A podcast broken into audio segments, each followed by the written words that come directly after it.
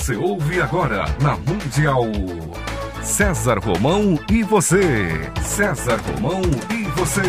Um programa alegre, descontraído e interativo, onde o ouvinte é o seu próprio terapeuta. César Romão e você, na Mundial.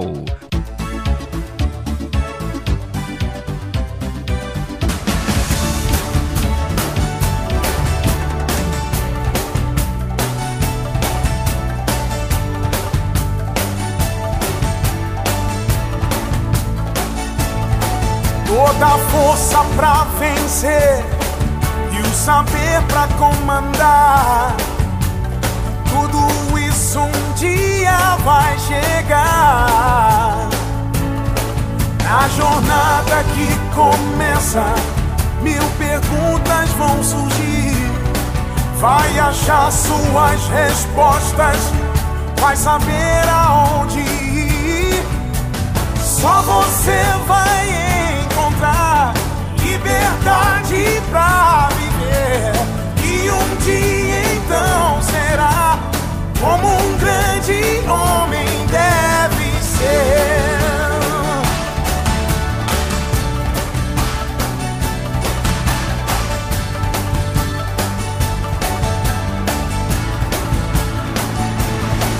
Mesmo sem ninguém contigo, ninguém pra te guiar, mas com fé e paciência, sei que um homem vai se tornar.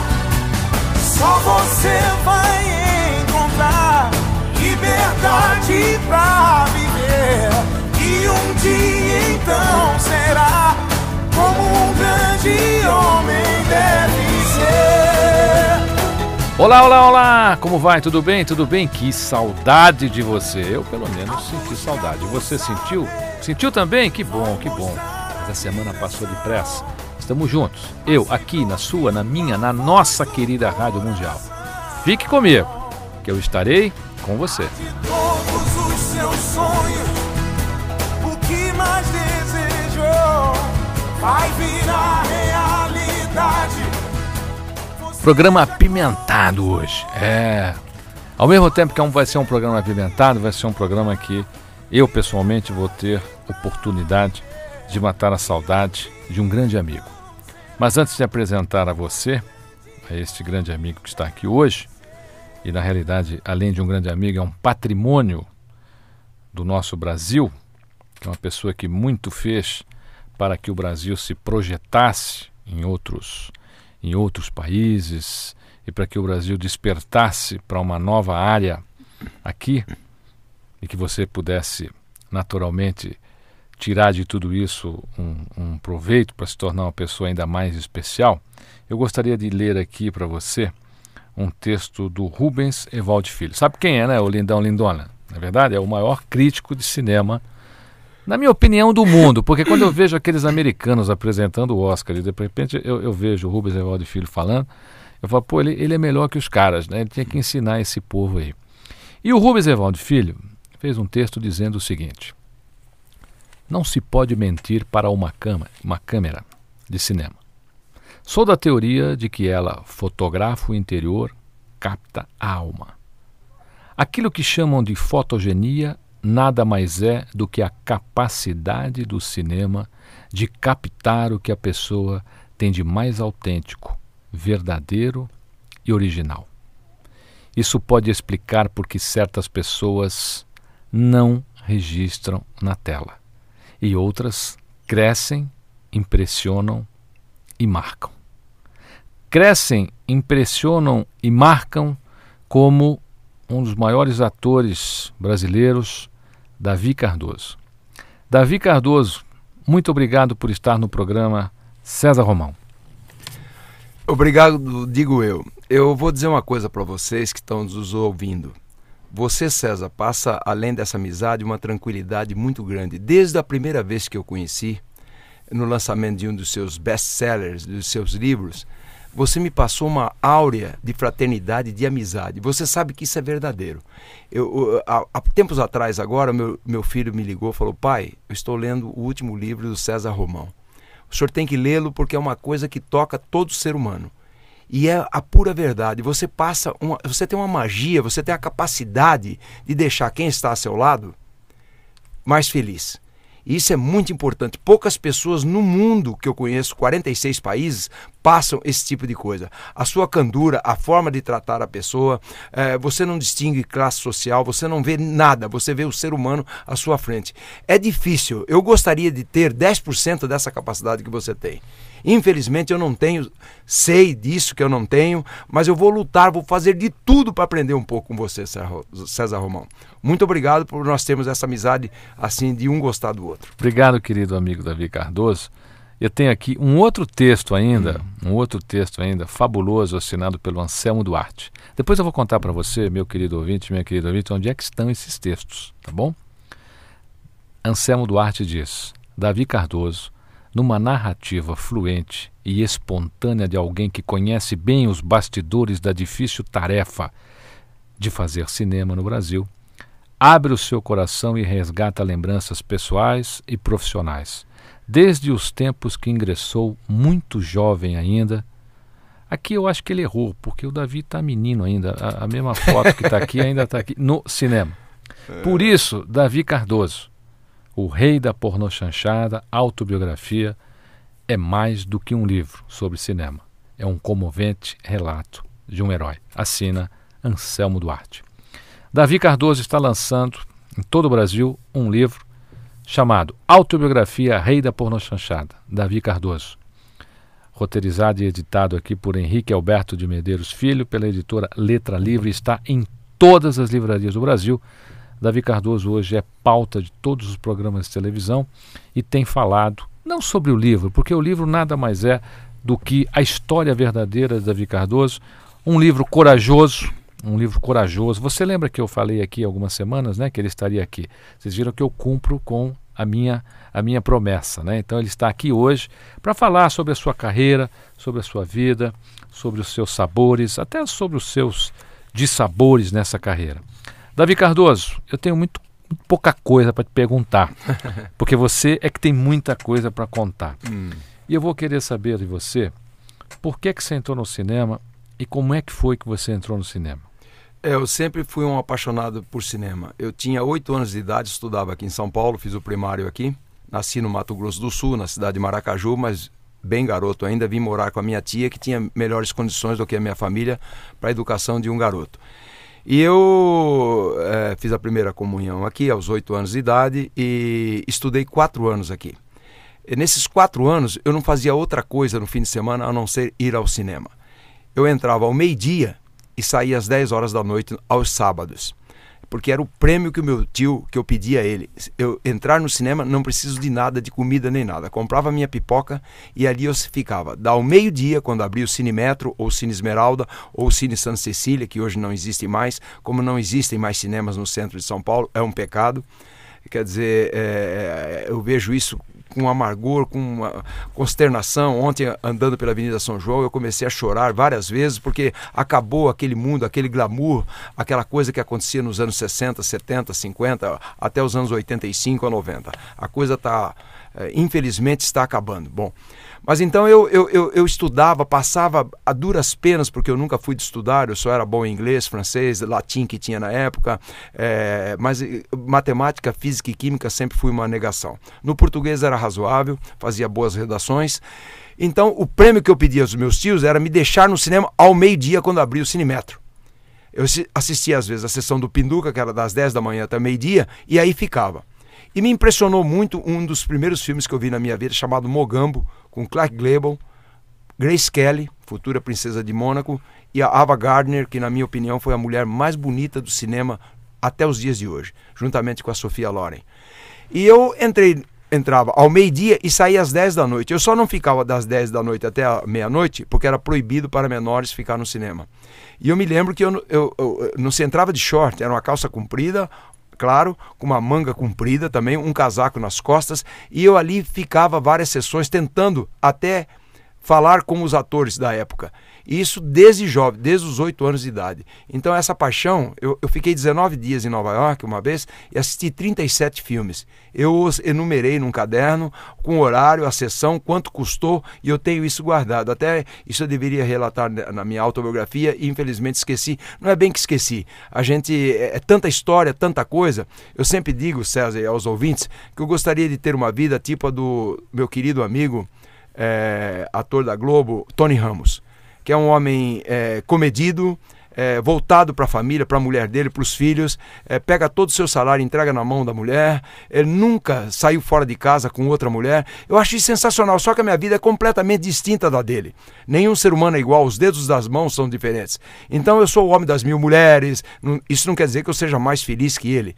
Tá, ele com uma mulher pode ser mais feliz do que eu, e, e creio que sim.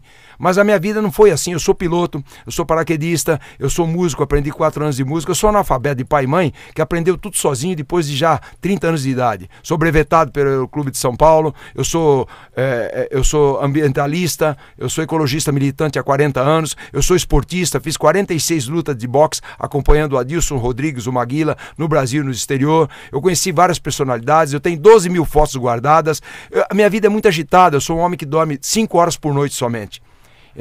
Já fui, procurei médico, por que é que eu durmo, durmo só 5 horas por noite? Ele falou, uns tem que dormir 8, o seu organismo pede 5. Se você não, não levanta cansado nem nada, é, é porque é por aí. Sou esportista nato, há 40 anos eu tenho o mesmo peso, 80 quilos. Eu faço todo dia uma hora de esporte. Isso não é sacrifício, eu amo o esporte. Então, essa é mais ou menos um resumo da vida do Davi Cardoso, que veio culminar agora com essa autobiografia. Se você não encontrar na livraria por uma questão ou outra, você pode acessar o site né, www.letralivre.com.br. Mas nós vamos fazer de tudo para que chegue esta autobiografia, que é para iniciantes em cinema, iniciantes de comunicação, teatro, televisão, poder se informar e ver como é que um homem saiu do nada, assim como outros valores, como Anselmo Duarte, como Mazarop, e se transformaram, cada um dentro da sua área, num ícone na, na, na cinematografia brasileira. Davi Cardoso, você um amante do, do esporte e você conta aqui na sua autobiografia, neste livro. Aliás, você, com certeza, já, o livro, a primeira edição já deve ter sido é, é, praticamente aí indo, indo, tá indo bem, ao, ao, ao, é, esgotamento, é, tá indo, porque, porque, um livro desse aqui sai rápido. O pessoal, tomara que vá pessoal, bem longe. Aí na segunda edição você faz aí uma uma ampliação da edição, aí você pode inserir Exatamente. essas coisas todas aí numa segunda edição. Eu já tenho pensado nisso. Fica, vai ficar muito Inclusive bacana. falar um pouco do meu amigo César Romão que e da é sua isso? obra. vai Deus estragar quiser. seu livro, vai não, estragar não, seu não. livro. Creio que daí os leitores vão realmente comprar o meu livro, viu? Olha, você foi, foi inspirado por Steve Reeves, É. que como na época, eu vou, eu vou voltar no tempo aqui. Para poder porque, o pessoal pra lembrar, saber. tempo. é. Eu sou jovem, tá? Eu sou um menino, tá? Eu sou como o Davi, faço uma hora de esporte todo dia. É, adoro esporte, não faço autofilismo, eu nado. né? Nada. Até por recomendação médica. Médico. Isso é bom. E eu, eu, quando garoto, eu ia à Vila Prudente, Hum. aonde eu, eu nasci lá. Hum. Tenho toda a minha família. Tinha um cinema lá chamado Cine Amazonas, Davi Cardoso. Amazonas. É, eu- vários filmes meus passaram, passaram lá no Cinema Amazonas. E a lá. E gente do Steve Reeves. E a gente ia É. ao cinema também É. assistir o Steve Reeves, que naquela época, gente, os filmes famosos eram Maciste, Maciste, Hércules, Hércules, Spartacus. né? Spartacus. É. E o Steve Reeves é, do Shake. é um desses grandes personagens dessa época. É. Que Dos anos 60. ele era o símbolo do alterofilismo. Ele na foi o época. símbolo sem anabolizante. Você se inspirou É nele. o mais perfeito. Esse é o homem que eu mais persegui a minha vida toda como, como o, o máximo. Ele é o Pelé do alterofilismo. Sem anabolizantes, só com uma alimentação sadia, tá entendendo? Ele morreu, infelizmente, aos 74 anos, cerca de seis anos atrás. Ele nasceu em 1926. Ele morreu há seis anos atrás, vítima de um, de, um câncer que o atacou eh, drasticamente. Em 60 dias, o médico falou: Você tem 60 dias de vida. Com 59 dias, ele havia falecido. Quer dizer, foi fulminante. Quer dizer, isso independe da vontade dele. É uma coisa genética que veio e, e acabou com a vida do Steve Reeves. Mas ele foi um marco, tanto para brasileiros como para alterofilistas do mundo todo e principalmente para o Stallone e Schwarzenegger, que se inspiraram e já declararam isso em várias entrevistas, se inspiraram no grande Steve Reeves, longe de anabolizantes, nem havia na época, tá entendendo? Então isso é muito gratificante. Eu estive em Brasília agora, eu, eu faço parte de uma campanha da Chili Beans de óculos, você já deve ter visto vários outdoors aí pela cidade de São Paulo. Então pegaram um garoto propaganda, na, na realidade um velho propaganda, para fazer o negócio da Chili Beans, mesclando a porno chanchada, essa parte é, significante da, da, da realidade cinematográfica do Brasil, principalmente de São Paulo, e eu fazendo esse desfile em Brasília para Beans, quando eu desci, uma pessoa falou assim para mim: o seu físico é parecido com o do Steve Reeves. Eu falei, minha filha, menos, menos, menos. Ela falou, não, porque você, eu sou professora de educação física e você tem o físico peitoral em linha. Isso, isso é muito importante. Se você olha o físico dele, não é aquele peitoral pontudo nem nada, era em linha, era de uma simetria perfeita. Nunca houve no mundo um homem mais perfeito do que o Steve Reeves. E na minha opinião, não vai haver como o Pelé, não vai haver um outro igual ao Pelé. Ah, Diga-se de passagem, o Pelé é, faz a outra orelha do meu livro fala palavras com relação a mim, com relação ao esporte. É um grande amigo que eu tenho. Não tô, não tô falando do Pelé, o pugilista, estou falando do Edson Arantes do Nascimento, o amigo, que me ajudou em algumas ocasiões nas quais eu estava em dificuldades, não financeiras, mas emocionais, e ele contribuiu muito, me tirando um pouco de, desse marasmo, de, daquela situação terrível que eu passava nos, no ano em 88, 89 e 90. Quer dizer, ele, para mim, ele é um, está entre os grandes amigos que eu tenho na minha vida. Você tem também aqui fotos acompanhando o nosso querido amigo Maguila lá nos Estados Unidos, Isso. junto com Evander Holyfield em Las Vegas, Mike Tyson, junto com Sugar Ray Leonard. Sugar Ray Leonard. É. Você tem também aqui o, o, Mike Tyson, o Popó. Popó, grande campeão. Don Miguel King, de Oliveira. George Foreman. É.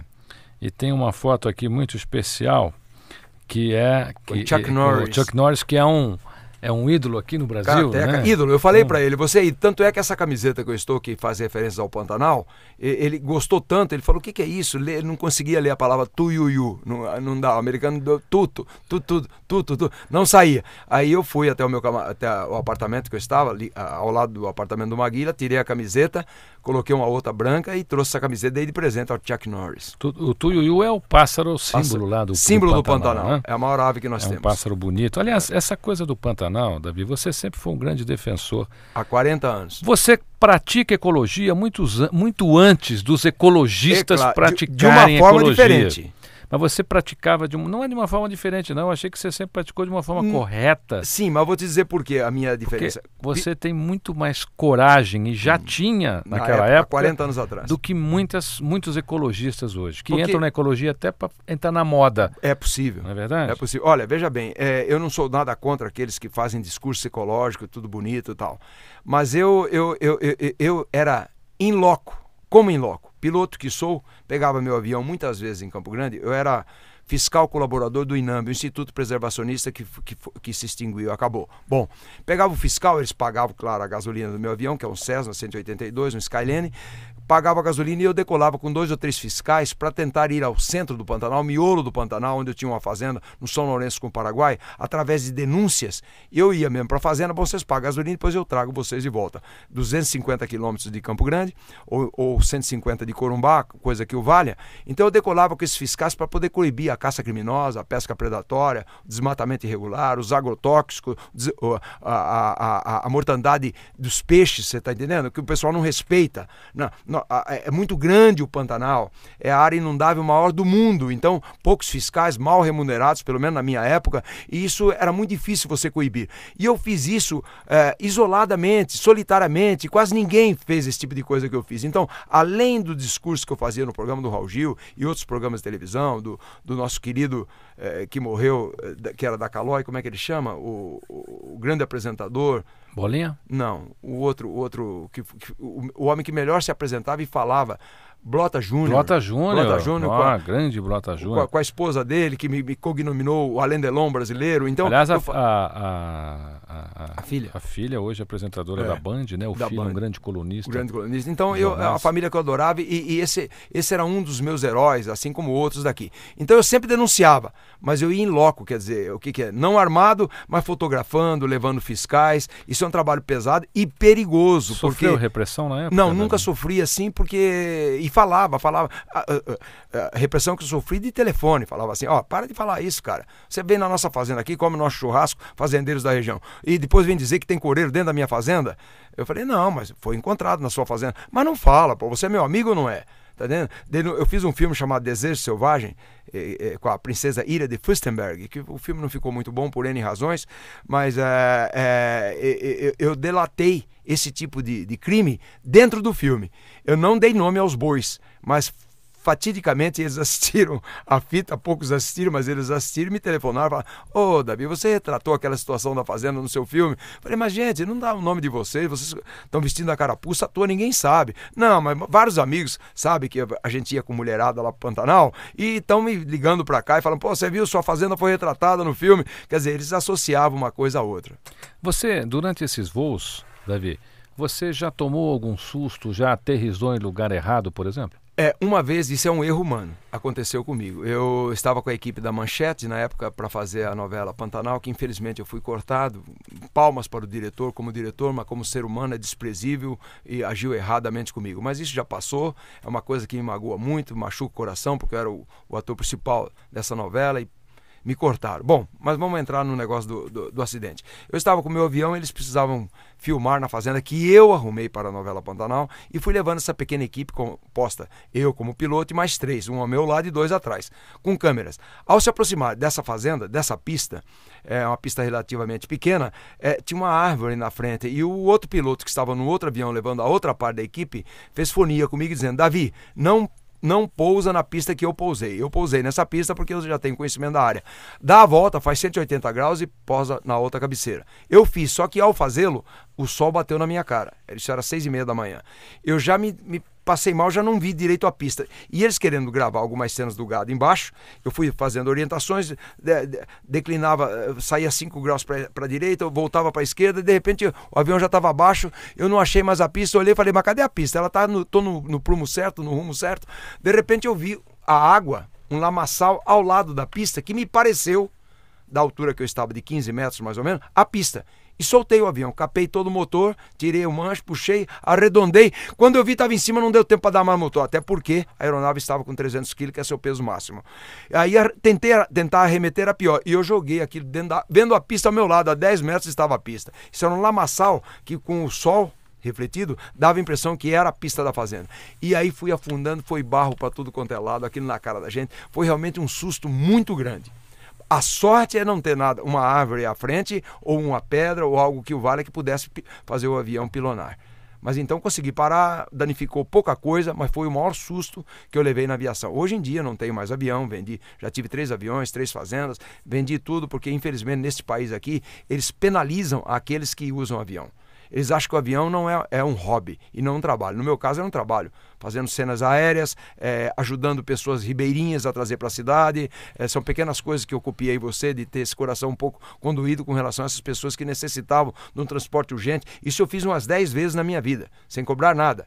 Tá entendendo? Uma vez um garoto, um cavalo deu um coice no olho de um garoto, eu retrato isso no livro, é, o olho ficou pendurado e eu decolei à noite, coisa que eu nunca o fiz. Eu não sei pilotar à noite. Então tive que decolar joguei o avião em cima do Rio Paraguai, eu falei, em árvore não vou bater, porque dentro da água não sai nenhuma árvore. E eu vou, vou bater em Corumbá. E cheguei lá.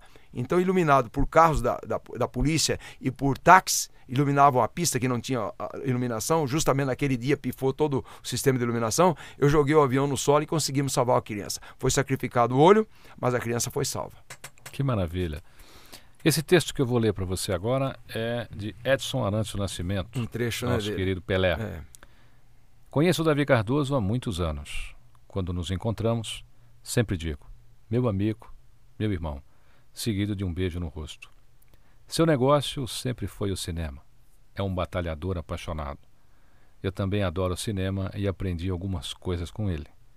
Ele me deu algumas dicas de como interpretar. O Davi, além de ator, é um esportista nato. Desde os 15 anos pratica esporte, principalmente o halteres tem praticamente o mesmo físico e peso há mais de 40 anos. Gosta de viver bem. Edson Arantes do Nascimento, nosso querido Pelé, é um dos textos, uhum. além do texto de Anselmo Duarte e além do texto de Rubens Evaldo Filho, é um dos textos de apresentação do mais recente livro de Davi Cardoso, Autobiografia do Rei da Pornochanchada.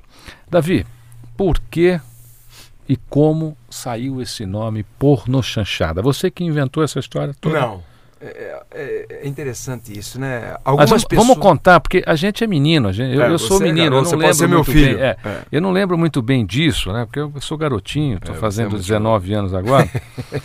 vamos contar um pouquinho o que era, né? Como nasceu o nome e o que era essa, o que chamavam de, de porno chanchada. Até porque o, nós temos hoje o Canal Brasil. Hum, exato. Estão exibindo vários Estão filmes exibindo meus. vários É. filmes seus. Aliás, é, parabéns, filmes espetaculares que as pessoas hoje É. têm possibilidade de assistir um pouco mais de perto o seu trabalho. Bom, é, nós tínhamos no Brasil, onde o Anselmo Duarte era o galã máximo, as chanchadas, né? Então, que eram feitos no Rio de Janeiro, em São Paulo, aqui na Vera Cruz, eh, na Atlântida. Bom, no, Quem eram os atores da chanchada na época? o Sil Farney, né? A Dercy. A, a, a Dercy Gonçalves, o Anselmo Duarte, que fez alguns, né? Depois Oscarito, tornou-se o maior, linha. Oscarito, o Grande Otelo e vários outros, gente, tem mu muitos nomes, Anquito mesmo, é, tá louco, muita gente. Mas o, o Anselmo depois, é claro, né, se, se olhou para o futuro e falou: o meu caminho é este aqui. E pegou uma obra sensacional, que é O Pagador de Promessas, e transformou nos dos mais belos filmes. É o filme mais bonito que eu vi no Brasil até hoje. Depois vem A Hora e a Vez de Augusto Matraga, mais ou menos na mesma linha. Né? É, e depois, agora, recentemente, vi dois ótimos filmes, que é Central do Brasil e, e esse outro Cidade de Deus. Né? Bom. Mas voltando um pouco, ah, o pessoal, eu, eu- porque eu não, eu não inventei, não inventei a porno chanchada. Eu apenas copiei algum estilo italiano de se fazer cinema. O que é? Rapazes bonitos, com mulheres bonitas, mas ficava naquela coisa leve, porque eu nunca fiz como ator um filme de sexo explícito. E fiquei com a pecha de o rei da sacanagem, o rei da pornografia, o rei da coisa. Eu nunca na minha vida entrei num motel com duas mulheres. Eu sei que eu sou burro, devia fazê-lo, tá? Mas nunca entrei com duas mulheres. Eu nunca participei de casais, de coisas assim. Eu não vou em boate, eu não fumo, eu não, nunca usei uma droga, não sei o que, que é uma droga tão normal nos dias de hoje, no meu meio e em várias outras camadas da sociedade. Eu apenas bebo. Eu toda noite preparo meu drink, meu minha- meu, meu vinho, mas nunca ninguém me levou para casa carregado.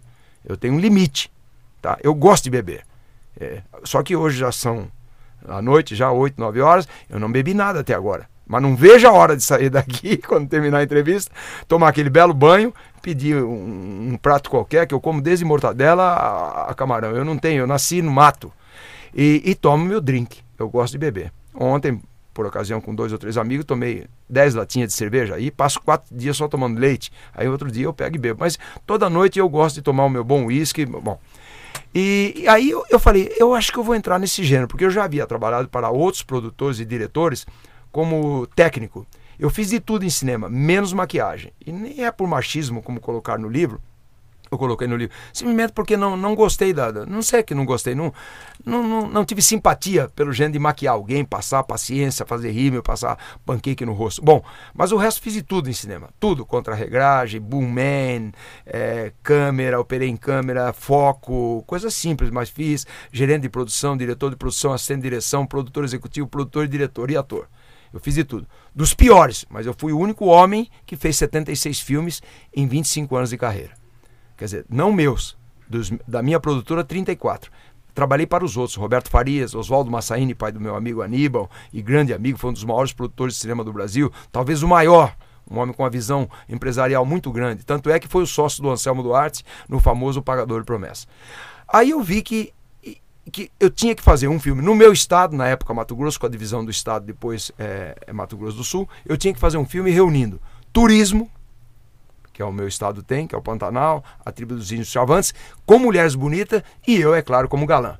E foi o primeiro filme. Infelizmente não foi um filme de sucesso, porque foi dirigido pelo Oswaldo Candês, que é um diretor sensacional, um diretor um pouco fechado, com um outro tipo de visão, mas fez mais ou menos aquilo que eu pedi. Aí veio o segundo com Jean Garret, A Ilha do Desejo. Aí explodiu. Foi na casa do Pedro Piva, no Guarujá, não sei se você conhece, e eu já peguei o primeiro sócio, Guilherme Melão. Só o Guilherme Melão e o Gilberto Adrien, meu grande amigo que faleceu, me levou a Votorantim. Então, meu sócio era José Emílio de Moraes Filho, presidente da Votorantim, junto com seu irmão Antônio Emílio. O outro era Sérgio Melão, da família Melão, quatrocentona. O outro era o dono, dono do Banco Bandeirantes, eh, que me fala o nome agora, mas vou lembrar daqui a pouco, Gilberto Faria, dono do Banco Bandeirante, são pessoas que acreditaram em mim e que colocaram dinheiro no meu, no meu primeiro filme. Fizeram o segundo, por quê? Porque eu devolvi o dinheiro emprestado. Fizeram o terceiro, por quê? Porque devolvi o, o dinheiro do segundo filme emprestado. Então a grande malandragem é ser honesto. É uma coisa que eu sempre segui. Infelizmente, muitos roubavam e estão roubando hoje. Hoje que está uma vergonha na realidade. Porque você vê caso aí do, do, do, galã careca, não tem nada contra ele, que fez o Chateau, que diz que é muito chato, e que uh, a, a, imprensa toda mostrando que desviou milhões e não acontece nada. Minha querida amiga Norma Bengel, grande atriz, produtora, desviou um milhão de dólares, como diz a própria imprensa, através da Veja, que li várias reportagens, você também, não acontece nada. Então, os filmes nossos eram melhores quando nós tínhamos a obrigação de pegar dinheiro emprestado e tínhamos que devolvê-lo. Senão você era preso ou então acabava a sua carreira artística. Então nós éramos parcimoniosos, a gente cuidava daquela grana com unhas e dentes. Então esse filme acontecia. O cinema nacional rendia. Nós fazíamos uma média, principalmente em São Paulo, é o polo produtor, 100 filmes por ano. Hoje, em plena democracia, acabou o regime militar, está a democracia. O ano passado foram feitos 14. Os cinemas fecharam, são abertos em shopping. Como você vai em shopping? Se custa 12 reais o ingresso, 12 com 12, 24 da namorada, mais a pipoca 30, mais o, o, o ônibus, mais a pizza 60 reais. Como é que um assalariado vai sair de casa para entrar num cinema e gastar 60 reais com todo o programa televisivo à sua frente? Então, acabou o glamour. Eu sou muito saudosista, eu sei que deveria ver à frente. Uh, não estou morto, estou com 62 anos, agora que eu devia com a minha experiência, mas não, eu vivo do passado, eu fico lembrando muito, eu começo a chorar, enquanto com Anselmo Duarte, enquanto, enquanto com os grandes caras da, da, da, sétima arte, irmão. E eu não consigo, eu não consigo, eu tenho. Eu queria voltar ao tempo, tá entendendo? Isso é uma utopia, porque não existe isso. Eu sei que eu tenho que desvencilhar isso, manter minha cabeça boa e tentar passar todo esse aprendizado que eu tive para as pessoas que querem fazer cinema, teatro, televisão, tá? Não aconselho a fazer isso, não, mas quem, quando a gente tem isso no sangue, a gente tem que continuar. Então, eu, eu vivo muito do passado, isso está retratado no meu livro. Eu, eu, eu lembro daquele glamour, das grandes estrelas. uma veva eu fui entrevistar a Eva Vilma, ela ficou três horas se maquiando para me atender, parecia aquela deusa. Há pouco tempo atrás entrevistei uma atriz agora recente, de jeans, de tênis sujo, cabelo embaixo do braço, falando palavrões, perdeu o encanto, o glamour. Eu tenho saudades dessa época, mas a coisa é cíclica, tudo vai muito rápido. Você está entendendo? Meu filho fala: o senhor está atrasado, pai, o senhor está andando de teco-teco, o pessoal está de jato. O senhor, tá, o senhor tá do, não, não pensa mais no passado, tenta fazer o presente. E isso eu quero aprender e você vai ser meu professor. A gente está conversando com Davi Cardoso, um dos maiores atores do Brasil e com certeza está entre os maiores atores do cinema mundial. A gente vai por um breve intervalo e já voltamos. Fique comigo, eu estarei com você.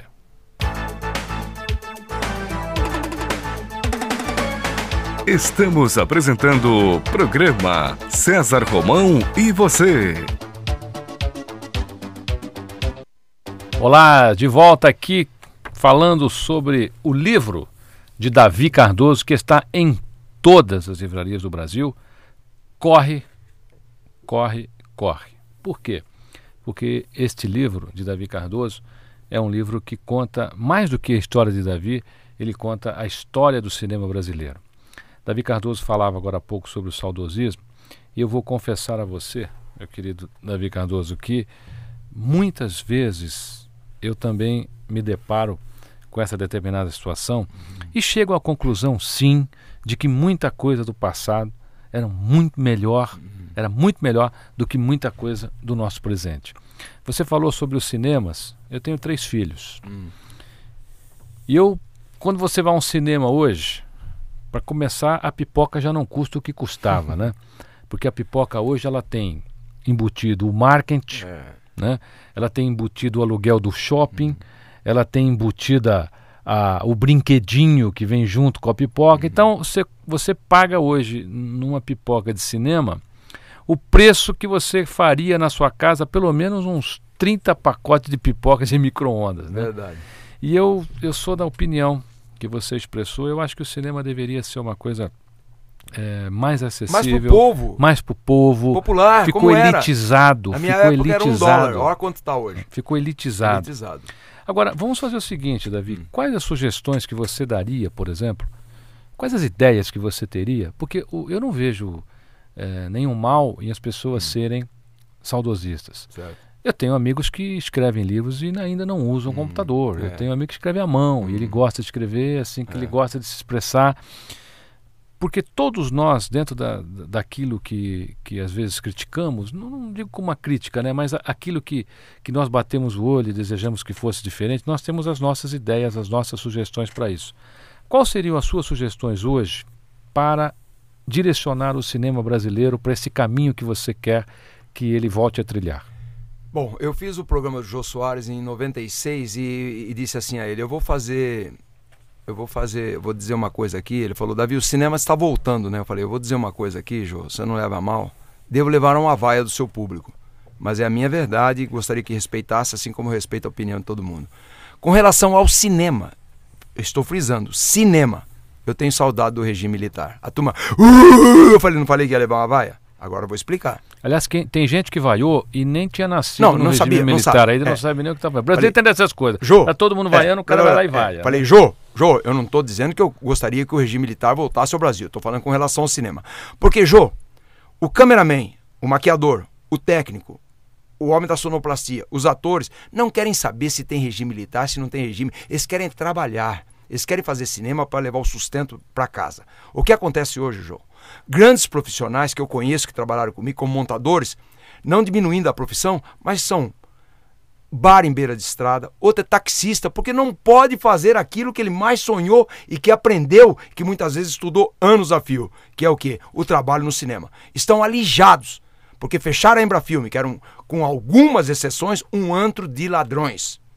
Como é que pode, Jô, uma Embrafilme cujo presidente é indicado e empossado pelo próprio presidente da República, fazer um filme patrocinado a um milhão de reais para um filme chamado Águia na Cabeça, que é uma contravenção, se, se o jogo do bicho é uma contravenção. Como é que patrocina, em vez de patrocinar um filme cultural, vai patrocinar um filme de comércio chamado Águia na Cabeça? Eu não concordo. Então você vai me desculpar, Jô, eu sou contra o cinema que está se fazendo hoje. São pessoas pegando-se o, o dinheiro, não querem saber se o filme vai fazer sucesso ou não. Eles pegam um milhão de dólares, por exemplo, põem 300 mil no bolso, compram apartamentos na Vieira Solta, em São Paulo, no no Rio Grande do Sul, no Pantanal, fazendo, não importa. Tá? E com o resto fazem o filme. Se o filme deu, ótimo. Se o filme não der bilheteria, não há problema nenhum, porque o deles está salvo. Então, esse tipo de cinema eu condeno. Então, hoje em dia, como que poderia voltar esse cinema? Primeiro lugar, nós temos que ter mercado. Cada oito fitas estrangeiras, como era antigamente, passa um filme nacional. Se não fecha o cinema, o regime militar fechava. Como foi fechado o Comodoro, Cinemetro e outros que desobedeceram à lei da época. Então, primeira coisa, reserva de mercado. Nós temos que ter uma reserva consciente. Segundo, todo filme, todo projeto que entrar para o governo ou para a lei de incentivo, que o- a maioria é uma besteirada total, poucos conseguem isso porque é uma coisa burocrática, difícil. Pegar aquele roteiro, passar para uma comissão mista de entendidos de cinema, com críticos também, tudo bem, mas com produtores, com atores, com, com várias especialidades dentro da área de cinema. E daí decidir, este filme vai ser feito. Porque a proposta dele é honesta, tem uma mão da cultura aí dentro, vai mostrar aspectos do Brasil, vai mostrar o Nordeste, vai mostrar o Pantanal, ou São Paulo, a cidade grande. Tem. Porque o, o, o, a- o cinema é uma indústria de fomento. Se um filme não der dinheiro, você não faz o segundo. Só faz roubando do governo, como vários estão fazendo. Então eles pegam, eu fiz um filme recentemente, recentemente que eu falo em 88. Fui convidado a uma participação especial. Agradeço a quem me convidou, ao diretor competente, foi meu assistente, virou um grande diretor, fez grandes obras. Ele pegou 3 milhões de reais, fez um filme, entrou na Augusta, no cinema, entrou na segunda-feira. Na terça-feira tiraram de cartaz porque só quatro pessoas entraram. E sumiu esses 3 milhões de reais. Eu achava que o governo devia pegar seis cineastas com ideias próprias e dar 500 mil para cada um. Fala, se vira, vamos ver o resultado. Se você for competente, no próximo filme você tem um milhão. E assim devia seguir o cinema brasileiro. Primeiro, reserva de mercado. Ah, se tem um filme de sexo explícito, que essas salas sejam confinadas uns para filmes nacionais. Porque tem gente que quer fazer. O que não pode é vir aquele monte de filmes pesados de fora, de todos os países, e nós ficarmos com o mercado restrito muitas vezes não colocam os filmes de sexo explícito. Então, eu achava que devia ser cinemas que só se passam filmes normais, tido como- tidos como normais, e uns cinemas onde se possa passar o sexo explícito, já que isso tomou conta do mundo. Está acabando, vai acabar uma hora, como tudo vai acabar, mas enquanto existe, vamos reservar as salas para filmes nacionais. É uma série de medidas que poderiam contribuir para o renascimento do cinema popular, porque aquele cinema de 6, 7 milhões de dólares que bons cineastas brasileiros estão fazendo, como é o casinho do Valtinho Salles, que tem um, não é porque é filho do dono do banco, é que ele é inteligente, é culto, sabe e é um grande artesão, então está fazendo o seu trabalho. Não é, porque tem muitos que têm dinheiro e não acontece. Muita gente fala para mim, seus filmes dão dinheiro porque você coloca só mulher pelada. Quando eu fiz 19 mulheres e um homem, que foi o meu maior sucesso, um camarada fez dois meses antes, apressadamente, um filme chamado Nove Mulheres para um Homem Só. Ele ficou uma semana em cartaz e eu fiquei três meses. Então não é só isso. As pessoas têm que ter empatia com quem faz aqui, aquele produto. Como eu sou um analfabeto de pai e mãe, sou um quartanista de direito que não sei redigir uma petição, eu só sabia fazer aquele cinema. Mas eu fazia com tanta vontade, com tanta verdade, que isso é o que o Rubens Evaldo Filho passava na tela. Então as pessoas se projetavam nas minhas imagens. Isso é muito importante. Assim como foi o, o herói de todos nós, o Mazarop. Ele só sabia fazer aquilo e muito bem. O gênio do cinema brasileiro. Eu qualifico sempre assim. Charlie Chaplin, Jerry Lewis nos Estados Unidos, embora o Chaplin fosse inglês. Fernandel é, é, na França, Raul Sonado em Portugal, Cantinflas no México e Mazarop no Brasil. É verdade, Davi Cardoso, você quando, quando garoto, quando ingressou, começou a trabalhar com o Mazarop, você ficava ali e dava ali um lustro na, no sapato dele, arrumava as coisas de cenário, Eu era se colocava à disposição dele, que já era um grande astro é, na época. Com né? humildade, quer dizer, dele passei roupa de artistas famosos e tudo, porque não era a minha função. Mas eu queria que alguém me notasse. Tá Presta pessoas, atenção, o, o pessoa... lindão, lindona, você que está aí hoje, presta atenção que isso aqui é para você, para você escrever e deixar. Presta atenção. Você prestou atenção no que ele fazia?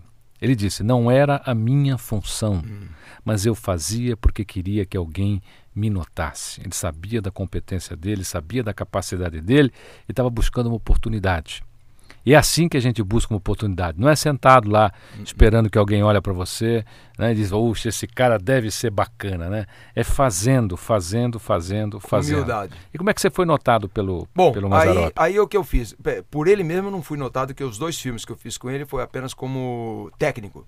Nos dois eu era continuista. O continuista Tem um filme sabe, que você só aparece é debruçado ali numa, numa, numa. Isso, a Hebe Camargo numa, mostrou no programa dela. É. Uma cerquinha, é, né? Uma cerca, era um, era um, um, um curral e eu com mais dois amigos cantei, aparecia é, é, interessante essa passagem porque não leva mais do que três segundos. E eu trouxe meu pai do Mato Grosso, na época não tinha asfalto até Presidente Prudente, ele veio de ônibus, três dias de viagem, coitado com a minha mãe, sentou-se no Cine Paramount, que não existe mais, depois é, Cine Ouro também não existe mais, Bandeirantes que também não tem mais.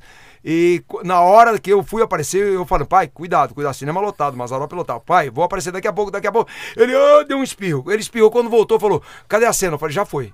Falou, só isso? Eu falei, ah, rapaz, o senhor foi espirrar logo. Ele falou: Você me traz, guri, 1.200 quilômetros pra eu chegar aqui e ver você no segundo. Pensei que você era craque Greibo. É, ele só falava tudo errado. Ramon Navarro, não sei o que. É muito interessante, né? Mas minha paixão era muito grande. Então eu fui técnico a vida toda. Quer dizer, eu sou um homem mais de produção do que como ator. Como ator eu sou, não vou dizer medíocre, eu sou um cara razoável, mas como produtor, diretor de produção, para conseguir as coisas para o filme, porque conseguir com dinheiro é muito fácil. Ó, oh, quero cinco táxis, quanto é cada um por dia? 200 reais, estava aqui mil reais, os cinco táxis ficam à disposição. Eu conseguia isso na lábia.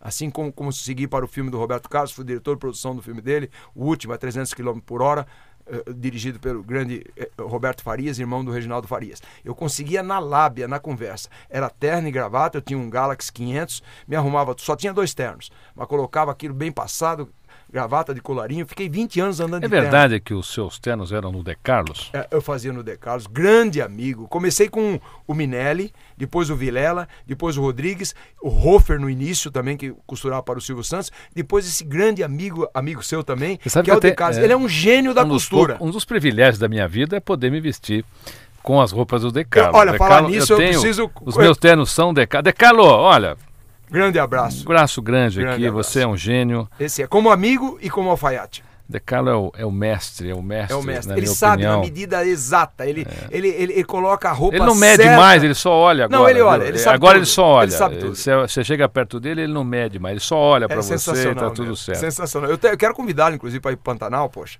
É, olha, o Jassa já foi, é, quero convidá-lo, você também quero convidá-lo. Tem um amigo meu que tem uma fazenda lá, chama Cimarelli, não é muito meu amigo, ele é amigo do De Carlo. Mas ele falou: quando você reunir esses atores, seus amigos, seja lá quem for, família ou não, vão para minha fazenda no Mato Grosso. Eu não conheço a fazenda dele, mas o, de- o, o, o, o Jassa já foi e vários outros amigos meus já foram. O Gugu parece que está querendo ir agora, já confidenciou isso, porque diz- dizem que a fazenda dele é algo cinematográfico e eu quero conhecê-lo até para futuros projetos. Né? Então eu estou convidando o pessoal e quero levar o De Carlos, porque ele é muito estressado, vive só trabalhando, pensando em grana, fazendo roupa para os grandes do Brasil. É, Falar ali- nisso, cu- cuida um terno aí para mim, hein, De Carlos? Tô passando por aí, falando daquela base, você sabe como é que é. Artista é meio duro, você sempre me ajudou. Um abraço, Decano. Um abraço. Grande personalidade desse país. Eu vou trazê-lo aqui, viu? Se você, Deus ainda, quiser. você ainda virá aqui. É que o Decano quase não sai, né? É difícil tirar ele da toca, mas eu vou, eu vou conseguir tirá-lo. Davi Cardoso, eu vejo a Índia, por exemplo, que é uma grande produtora de filmes. A Índia tem uma produção de filmes impressionante.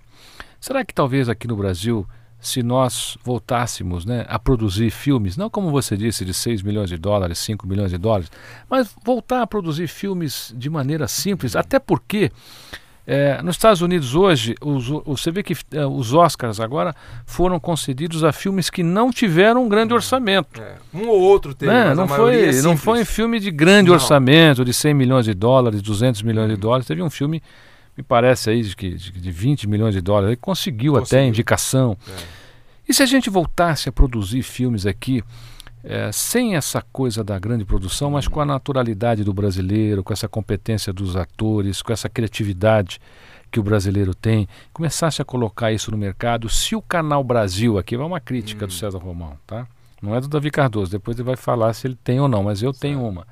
Canal Brasil, por exemplo, na minha opinião, aquele devia ser, sabe, um filme atrás do outro. Contínuo. Um filme atrás do outro, um filme atrás do outro e acabou. Agora põe lá umas matérias que não tem nada a ver, umas entrevistas que não tem nada a ver. Pô, é um canal Brasil, é um canal de filme brasileiro.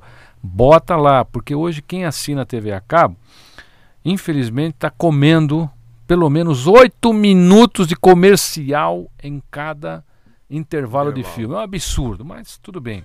Então fica aí a minha crítica ao Canal Brasil Construtiva, né? construtiva, né? Se quiser replicar, fica à vontade. É só marcar uma vinda aqui e a gente conversa sobre o assunto. É. Você não acha que nós devíamos produzir esses filmes, de repente botar nesses canais e, e cobrar menos? O filme é brasileiro, o ingresso é mais barato. É, é essa política que eu cobro. Eu sempre cobrei esse tipo de política. Fazer o filme normal, filme historinhas, sentimentais ou não, mostrando uma região. O problema é o seguinte, César, eu já fui, quando pintou essa lei de incentivo, essa coisa todinha, que muitos estão se apropriando, metendo a mão e levando dinheiro e tudo, eu tentei uns três ou quatro pessoas, uns umas três ou quatro firmas, companhias grandes do meu estado e aqui de São Paulo, para levantar o dinheiro dessa lei Rouanet, dessa relei, não sei o que lá, essas coisas. Incentivos fiscais. Você sabe o que, que a maioria faz? Fala. Eu posso até te ajudar por trás do pano, mas não põe o nosso nome. Porque quase todos têm caixa 2, eles não querem aparecer, eles não querem que o nome seja registrado, eles não querem entrar, porque de repente vem uma fiscalização dizendo: peraí, ele, ele deu 200 mil reais para o Davi Cardoso, que é a, a percentagem sobre, a, sobre a, a lei do audiovisual. É isso que ele teria que dar. Seria o imposto de renda que ele paga, então desconta. Mas como? Se ele tem 2 mil funcionários, ele só está ganhando isso aí? Não pode, deve ter alguma coisa errada. Então eles têm medo, muitos querem aparecer. Isso não se aplica a grandes firmas, sei lá, uma Coca-Cola, uma Brahma, uma- é, você está entendendo? Aí pode ser que a coisa seja mais ou menos normal. Mas esses pe- pequenos investidores, a maioria dos que eu procurei, os quatro se recusaram. Posso até colaborar, mas nem põe o nome da gente, vamos ajudar da forma que a gente pode. Então já começa por aí. Tem há um, um- uma burocracia que, que, que, que, como é que se diz, que afasta esses investidores dos filmes pequenos. Tá? Então isso já dá um pouco de medo. Segundo, em que salas vão ser exibidos esses filmes? Se a maioria são salas de shopping, cinemas de interior não tem mais. O meu estado só tem uma cidade que tem cinema. Eu vou fazer um filme no estado, talvez com ajuda governamental ou não, e vou dizer o que para o, para o, para o governador do estado? Vou exibir em que cinema? Se o governador, se o aqui da governador UANA de não- repente lança, Davi, uma campanha de- do, do cinema do- Itinerante. do município, ou do município. É, tudo é ideias, né? Mas de a graça cultura, entrar. a entendeu? cultura, olha, Porque os municípios não têm tenho- tanto prédio vazio, tanto Eu não tenho nada caindo. contra a religião nem nada, mas infelizmente a cultura perdeu de longe para para as religiões que estão aí aparecendo e levando milhões e milhões de fiéis, tá entendendo? É uma coisa que machuca meu coração, não que não deva existir, cada um tem sua fé, mas eu acho que a cultura não podia ser tão banalizada como está nesse país. E nós não temos uma coisa que todos os países têm, união. Não existe união. Você está entendendo? Ah, como é que tá fulano? Tá bem. Cada um quer cuidar de si. Hoje é tudo apressado. O romantismo que eu te falo, quando eu filmava, entrava o diretor do, do filme, todos ficavam em pé para cumprimentá-lo. Depois entrava o diretor de fotografia, era a mesma coisa. Entrava o ator principal, Tarcísio Meira, entrando num set de filmagem, era algo assim emocionante. É, as pessoas olhavam com, aquela, com aquele olhar como eu olho pro Robert De Niro, pro Marlon Brando, tá entendendo? Acabou o encanto, o glamour, hoje é tudo apressado, vamos rápido, vamos lá. Não, não tem mais aquela amizade de antigamente, tá entendendo? E é por isso que eu tenho um pouco de saudades da época antiga, porque aquele romantismo de sair depois da noite, o pessoal de teatro é mais unido. Aqui eu vejo grupos teatrais, sai, se encontram. Mas o cinema não tem essa aproximação. Nosso sindicato é fraco, não há verba. Até dia agora, dia esse mês de maio, dia 20, 21 de maio, nós devemos, né, não sei se o programa já, já passou ou não, mas nós devemos é, é, fazer uma exibição na Rua do Triunfo com, com, com, vários filmes durante 48 horas, um atrás do outro, Zé do Caixão, Davi Cardoso, é, Mazarop e vários outros, e vamos ter 48 horas de cultura onde nasceu a porno chanchada. Que é essa que eu, que eu fiz, que eu fui rotulado. Então ali vai acontecer a Noite do Cinema Brasileiro, dia 20, 20 e 21 de maio. Você teve uma vida de aprendizado, uma vida de dedicação à sua arte, ao seu país.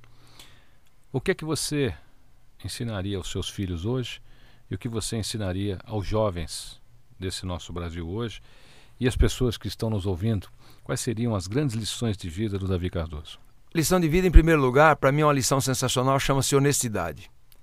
É, pode valer para poucos, mas ela é muito importante. Você dorme tranquilo. Segundo, preservar o meio ambiente com unhas e dentes, porque tudo vai acabar. E o dia, o dia que o ser humano sentir que os animais estão acabando, você pode ter certeza que o ser humano também não sobreviverá. Uma paz a todo mundo e que comprem a minha autobiografia, Davi Cardoso, o rei da porno chanchada. Obrigado, Cardoso, César. Muito obrigado por estar aqui no programa. Prazer imenso lhe receber. Eu tenho absoluta certeza que o seu livro será um grande best-seller, já está em todas as livrarias do Brasil. Tenho certeza que daqui a pouquinho você vai estar fazendo a reimpressão. Meu telefone, né? meu telefone. Vamos, Ó, 67 é o código da minha cidade, Campo Grande, Mato Grosso do Sul. E o telefone é 3325-7487. Repetindo, 3325-7487. Quem vai atender quando ligarem? Davi Cardoso. Eu não tenho secretário, é uma academia que eu tenho lá. Se eu não atender, porque não tem ninguém, é óbvio. Mas vocês podem me telefonar, podem ligar para mim, vamos conversar, falar sobre o livro e outras coisas, principalmente o meio ambiente. Aliás, o, o Davi está recebendo muito convite para fazer apresentações, hum. quer dizer, palestras né, sobre o livro, sobre a carreira. Então, se você tiver interesse também, quando você adquirir o livro, quiser levar o Davi Cardoso para falar sobre o livro, fazer uma palestra, ele também está fazendo esse tipo de trabalho referente à divulgação do seu livro. Autobiografia do Rei da Chanchada, Davi Cardoso, em todas as livrarias do Brasil. Foi um prazer imenso te receber aqui. Obrigado, César. Hum? Fique comigo, que eu estarei com você, aqui, na sua, na minha, na nossa querida Rádio Mundial.